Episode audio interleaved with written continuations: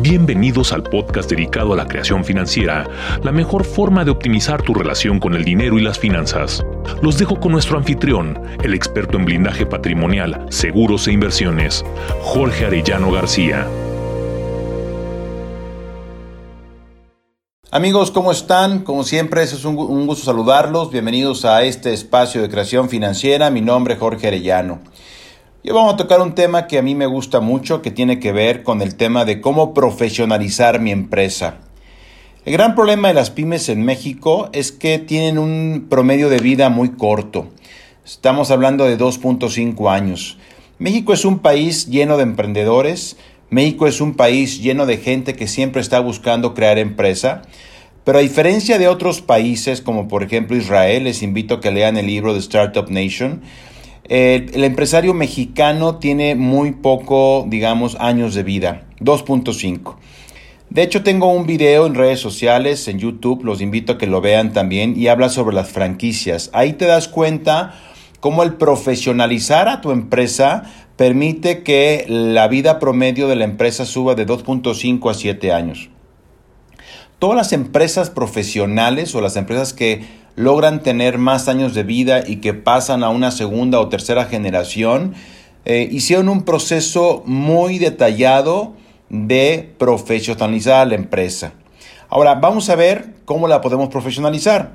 Eh, a lo largo de estos 25 años de carrera profesional, hoy tengo 50, de estar revisando empresas, tanto cuando estuve viviendo en España, en Chile o en Brasil y obviamente en México, te das cuenta que el que la empresa sea profesional te va a permitir que la empresa perdure. Hay varios libros, hay infinidad de, eh, de, biografía, de bibliografía, de libros que hablan sobre el tema, inclusive el Consejo Coordinador Empresarial, que es un, eh, de alguna forma un organismo que nos da eh, cuenta de las mejores prácticas corporativas. Búscalo en internet, Consejo Coordinador Empresarial tiene de alguna forma eh, mucha información que te permite entender cómo profesionalizarla. También habla sobre el tema de la operación, etc. Pero hay un libro que te recomiendo, lo escribió Alfonso Urrea Martín. Alfonso, Foy, como le dicen sus amigos, tuvimos el gusto de que nos recibiera en su casa, en su empresa, en Urrea Herramientas. Él es el director general de Urrea Herramientas y nos dio toda una cátedra de cómo él ha vivido el proceso de transformación de su empresa familiar a una empresa completamente profesional. De hecho, si tú lees el libro, te das cuenta el por qué Urrea Herramientas es hoy quien es a nivel internacional. Es una de las mejores empresas ícono del estado de Jalisco y obviamente de México. Eh, pero obviamente el fundador se asoció con gente de Estados Unidos y esa gente desde un principio buscaron cómo profesionalizar la empresa. El libro se llama Vivir, Trabajar y Crecer en Familia. Se lo recomiendo ampliamente. Y me gustó mucho porque de alguna forma eh, sintetiza en tres sistemas corporativos lo que debería ser una empresa profesional. Y él empieza hablando de lo que es el sistema operativo. El sistema operativo, de alguna forma, la empresa pues está con toda la estructura normal de cualquier compañía. Desde un director general, que obviamente tiene su estructura, de ahí viene una cultura organizacional de la compañía y en algunos casos este tipo de empresas en este sistema operativo eh, manejan lo que son comités, comités directivos, comités consultivos, comités operativos y obviamente tiene la parte de auditores y eh, asesores externos. El gran problema de las empresas en México es que cuando tú estás ante el notario o el corredor público, obviamente dando de alta a tu empresa, te preguntan quién quieres que sea presidente del consejo de administración. Y como tú eres el socio principal, dices, no, pues yo quiero ser presidente del consejo de administración. Entonces se confunde el rol de cada uno de los sistemas, que de hecho son tres, el sistema operativo, el sistema empresarial y el sistema patrimonial.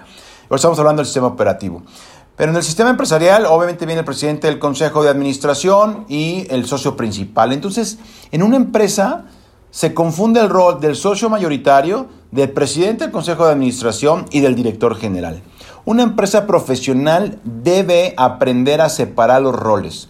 Entonces, en el caso del sistema operativo, el director general normalmente es el socio principal o el emprendedor que inició el negocio. Pero no necesariamente el director general es el que va a llevar a la empresa al siguiente nivel.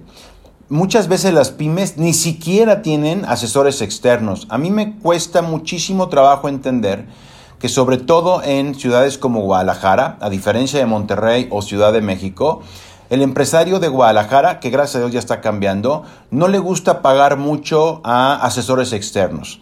Porque la filosofía es, yo sé mucho mejor que los asesores externos cómo manejar mi negocio.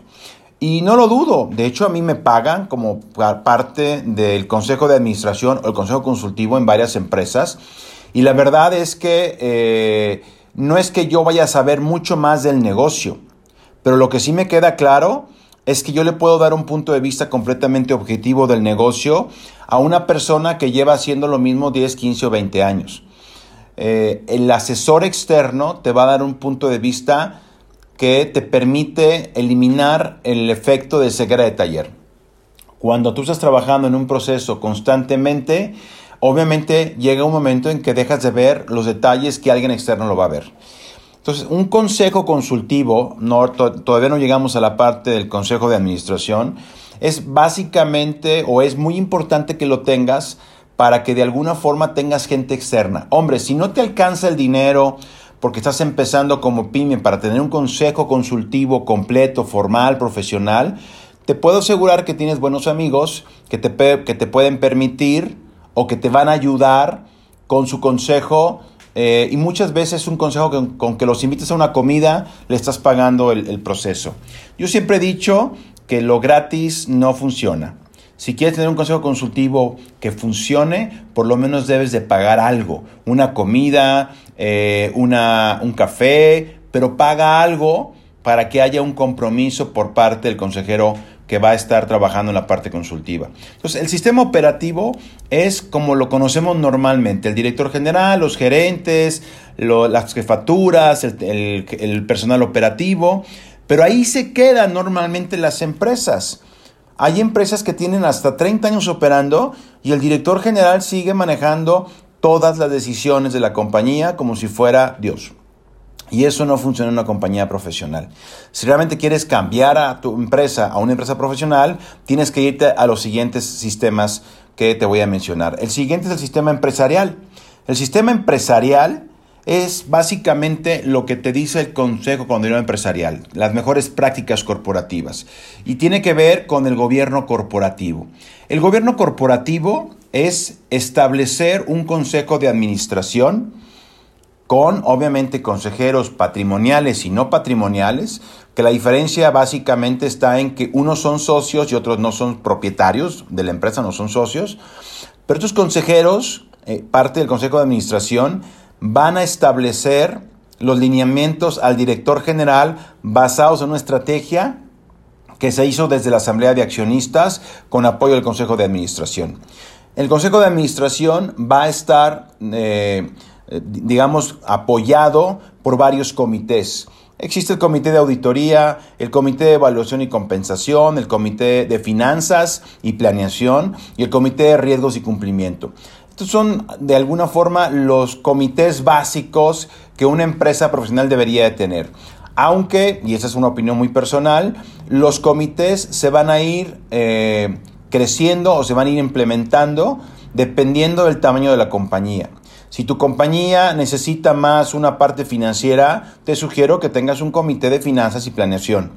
Y cada comité debe estar formado por parte de esos mismos consejeros que son parte del consejo de administración. Un consejo de administración debe estar formado por consejeros realmente independientes, es decir, gente que, por ejemplo, su ingreso anual no sea en, un porcentaje mayoritario pagado por la empresa en la cual va a estar como consejero. Porque si no, puede existir el miedo al director general o al socio principal y que te corran. Cuando a mí me han invitado a ser consejero de una empresa, la gran ventaja que yo tengo sobre esa empresa es que no tengo ningún vínculo emocional ni con la empresa ni con los socios. Por lo tanto, mi opinión, mis opiniones son completamente objetivas, buscando maximizar el valor accionario de los socios. Entonces, el sistema empresarial tiene que ver con la parte del gobierno corporativo. Y sí es importante establecer que el presidente del Consejo de Administración sea o no el director general o el socio mayoritario. Mi recomendación es que si el presidente del Consejo eh, es uno de los socios de la empresa y la empresa ya está en una, en una etapa de crecimiento, una etapa de profesionalismo, pongan a un director general que te vaya a ayudar a cumplir los objetivos. Y si el mismo socio mayoritario no es el director general idóneo, por favor cámbialo. Y también algo importante es que si tu hijo es el director general, pero no está dando los resultados que la empresa requiere, también te recomiendo que lo cambies. Tiene que haber una relación completamente profesional y no emocional en el tema de escoger al director general. Y por último, viene lo que le llaman el sistema patrimonial. El sistema patrimonial está eh, establecido por la Asamblea de Accionistas y un Consejo de Familia. El consejo, la asamblea, de la, asamblea de Accionistas es el órgano supremo de la compañía, porque son los socios los que tienen la participación accionaria o la propiedad del negocio eh, per se. En la asamblea de accionistas puede haber socios familiares y socios no familiares. Si es la típica empresa en México donde el fundador tiene el 90% de acciones y la esposa tiene el 10% de acciones, obviamente la asamblea de accionistas es una asamblea de accionistas mayoritaria por el fundador. Lo que yo te recomiendo es que esa asamblea de accionistas, si estás formado por el fundador y la esposa, bueno, por lo menos tiene un consejo consultivo o un consejo de administración donde invites empresarios que te puedan dar una opinión completamente objetiva. Entonces, en el sistema patrimonial está la asamblea de accionistas y el consejo de administración, y ahí yo recomiendo manejar por lo menos varios temas importantes. Uno de ellos es el protocolo familiar. El protocolo familiar, que más adelante hablaremos de, de él en otro podcast, tiene que ver con las relaciones, las reglas, los derechos y obligaciones que tiene la familia respecto de la operación y respecto de la propiedad de la empresa. El protocolo familiar son las reglas de convivencia de la familia y la empresa. Y es muy importante establecerlo bien desde un principio. Ahora, además del protocolo familiar, debe haber todo un esquema de blindaje patrimonial, que es lo que en la empresa mm, manejamos con mucho más a detalle. Es decir, ¿qué es el blindaje patrimonial? Son los mecanismos de transmisión, control y protección para accionistas. Es decir, ¿qué va a pasar en caso de que un socio fallezca? ¿Cuáles van a ser las reglas de entrada y de salida de un socio? Oye, ¿quién tiene derecho a comprar las acciones? ¿Quién tiene derecho a vender las acciones? Entonces, todas esas reglas se deben de establecer desde un principio dentro de la familia y dentro de la empresa para que en caso de que haya un conflicto, dentro de ese mismo eh, blindaje patrimonial existan las reglas que den solución a los futuros y probables problemas. el blindaje patrimonial debe existir en toda la compañía profesional. Es decir, oye, todos los miembros del Consejo de Administración, eh, perdón, todos los miembros de la Asamblea de Accionistas deben contar con un testamento actualizado cada dos años o cada tres años. Se debe establecer una guía o un protocolo de qué hacer en caso de que fallezca uno de los socios. ¿Con qué se va a pagar las acciones? ¿Con seguros? ¿Con un fideicomiso armado propiamente dentro de la compañía? ¿Se va a establecer un plazo de compra o de venta de las acciones? Todo lo que son las reglas de ese blindaje patrimonial se deben establecer. Y por último, tiene que ver el Family Office.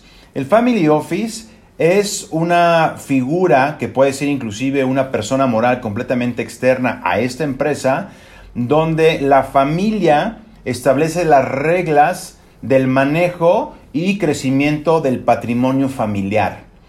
Eh, a veces, por ejemplo, los mismos socios de la compañía han ido generando suficiente capital ya personal que lo que deciden hacer es meterlo en un family office para que ese patrimonio personal pueda seguir incrementándose a través de ciertas reglas que se establece por, por, parte de los familiares y manejado a través de un family office. Es muy importante tener este tipo de mecanismos que van a permitir asegurar que el patrimonio personal de los socios siga creciendo. Entonces, la asamblea de accionistas junto con el consejo de, familia van a establecer hacia dónde va a ir la empresa, qué objetivos quieren eh, perseguir, forma un consejo de administración donde se establece socio, eh, consejeros eh, patrimoniales y consejeros no patrimoniales, es decir, puede haber consejeros externos que deben de ser siempre, siempre independientes y el Consejo de Administración establece a un director general que es el que va a llevar la batuta para cumplir los objetivos. Entonces, la Asamblea de Accionistas es el órgano supremo, eh, el Consejo de Familia regula esa relación de la familia con la empresa y el Consejo de Administración es la mejor herramienta para que las decisiones sean completamente profesionales. En una asamblea de accionistas, el voto está representado por la parte accionaria proporcional de cada socio. Es decir, si yo tengo el 10% de acciones dentro de la empresa, mi voto representa el 10% de acciones. Ahora, si en el consejo de administración se establece que va a haber un consejo de cinco personas, una de ellas va a ser la representante de la familia A, el otro B, C y dos consejeros independientes, es decir, tenemos tres consejeros patrimoniales, representantes de las familias de la empresa, y tenemos a dos consejeros no patrimoniales, ahí la representatividad del voto está dada por el número de consejeros. Es decir, aunque yo tenga en la asamblea de accionistas el 10%, ahora en el consejo de administración mi voto representa una quinta parte porque yo soy una de las cinco personas que están en el Consejo de Administración. Se puede establecer eh, beneficios especiales como por ejemplo el voto, de, el, voto eh, preferente, es decir, el presidente del Consejo a lo mejor tiene el voto para separar o para eh, decidir por una votación dividida, ¿no? Por eso es siempre recomendable tener un consejo siempre non y no par. Y obviamente ya el director general, pues es un empleado que va a trabajar para la empresa a través de un sueldo. Y esto es muy importante porque aquí también hay que diferenciar el nivel de ingreso. El sistema patrimonial, como accionista, tienes un dividendo. En el consejo de administración tienes un emolumento o un pago por ser consejero de ese consejo de administración. Y en la parte del sistema operativo tienes un sueldo. Entonces, tú tienes que tener muy claro de dónde vienen tus ingresos, de un sueldo, de un emolumento o pago honorarios por consejo de administración o de dividendos. Si tú como empresa pyme, desde que la estás creando, te focalizas a generar los tres sistemas corporativos y buscas estar poniendo en los puestos o en las posiciones a la mejor persona no por un tema de, de sangre, un tema sanguíneo, sino por un tema profesional, te garantizo que tu empresa seguramente va a pasar de 2.5 años a más años de vida. Así es que si tienes alguna duda y te gustó el post, si tienes alguna duda, mándanos tus, preguntas y con gusto las contestamos. Si te gustó el post, el podcast, eh, compártelo. Nuestro objetivo es generar eh, un mayor número de empresas profesionales en México porque estamos convencidos, estoy convencido, que la mejor forma de tener el México que nos merecemos es a través de la libre empresa. La libre empresa es la que crea riqueza en el país, es la que genera riqueza y esa riqueza es la que se reparte a través de sueldos, a través de dividendos y a través de impuestos. Eh, comparte el post, eh, te agradezco mucho tu tiempo. Jorge Arellano, que tengas buen día, estamos en contacto. Gracias por haber escuchado el podcast de Jorge Arellano García, el experto en blindaje patrimonial, seguros e inversiones. ¿Quieres seguir mejorando tu relación con el dinero y tus finanzas? Te invitamos a suscribirte para escuchar más información sobre creación financiera.